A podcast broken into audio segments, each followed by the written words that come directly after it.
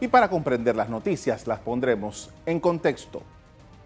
Acompáñenos. En los próximos minutos hablaremos del llamamiento a juicio a 59 personas vinculadas al caso Blue Apple, una investigación que inició en septiembre de 2017 por el pago indebido de empresas de construcción a funcionarios a través de sociedades anónimas.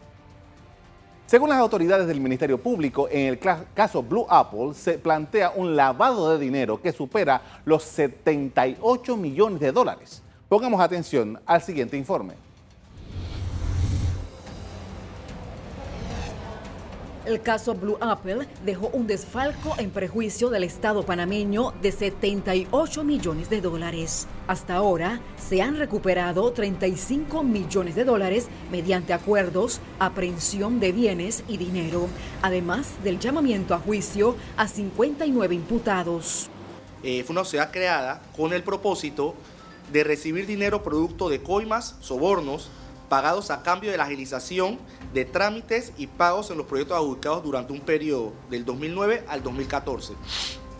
En razón de esta investigación, eh, se ha logrado recuperar dinero para el Estado en una cantidad de 35.326.508 balboas con 22 centavos. Según la Fiscalía, se firmó siete acuerdos de colaboración y pena que permitieron esclarecer la trama de corrupción. Si bien es cierto, existen siete acuerdos homologados entre acuerdos de colaboración y acuerdos de pena, eso no significa que la Fiscalía haya cerrado el asunto de los acuerdos, porque existen otros más que eventualmente serán homologados. Durante la investigación también se solicitó al Tribunal Electoral el levantamiento de fuero penal a cinco de los involucrados.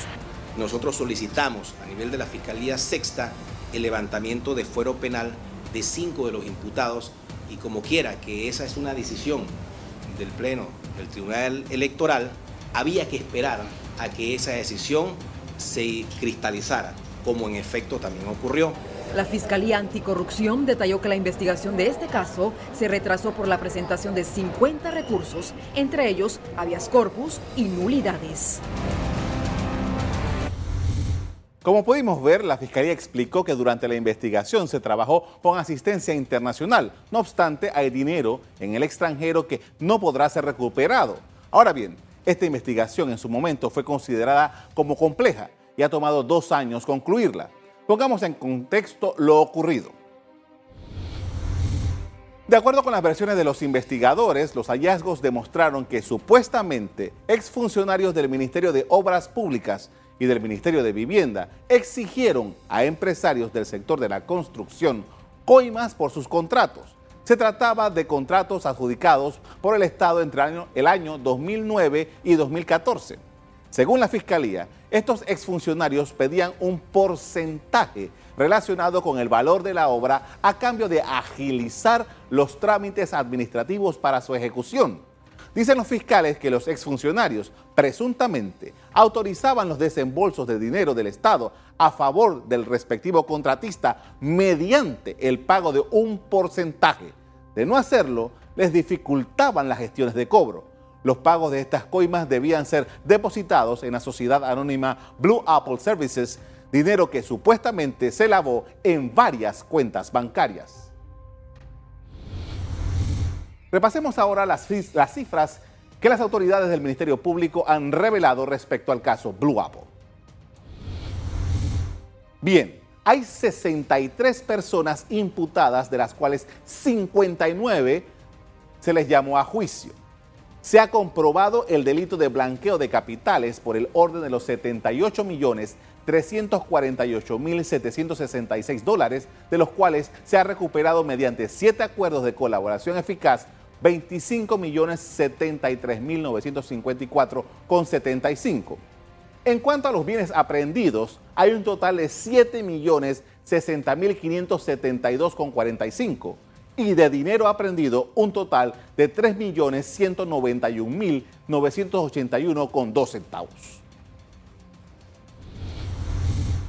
Veamos ahora los diferentes delitos de los que se les acusa a los implicados en esta trama de corrupción. Según el Ministerio Público, en Blue Apple hay 50 personas imputadas por delitos de blanqueo de capitales, 24 imputadas por asociación ilícita para delinquir, 10 por corrupción de servidores públicos y 1 por falsificación de documentos públicos. Este expediente tiene 341 tomos y la vista fiscal fue remitida el 10 de septiembre pasado a los tribunales de justicia. En el caso Blue Apple se ha descubierto alrededor de 25 empresas fachadas en, en, el transcurso de esta investigación. Hay empresas con las que se llegaron a acuerdos. Estos instrumentos jurídicos dieron pie a la recuperación de activos que contabilicé anteriormente por parte de la Fiscalía. No puedo, ah, perdón, la Fiscalía Anticorrupción, perdón, no pudo indagar a unas cuatro personas implicadas en esta trama por estar fuera del país.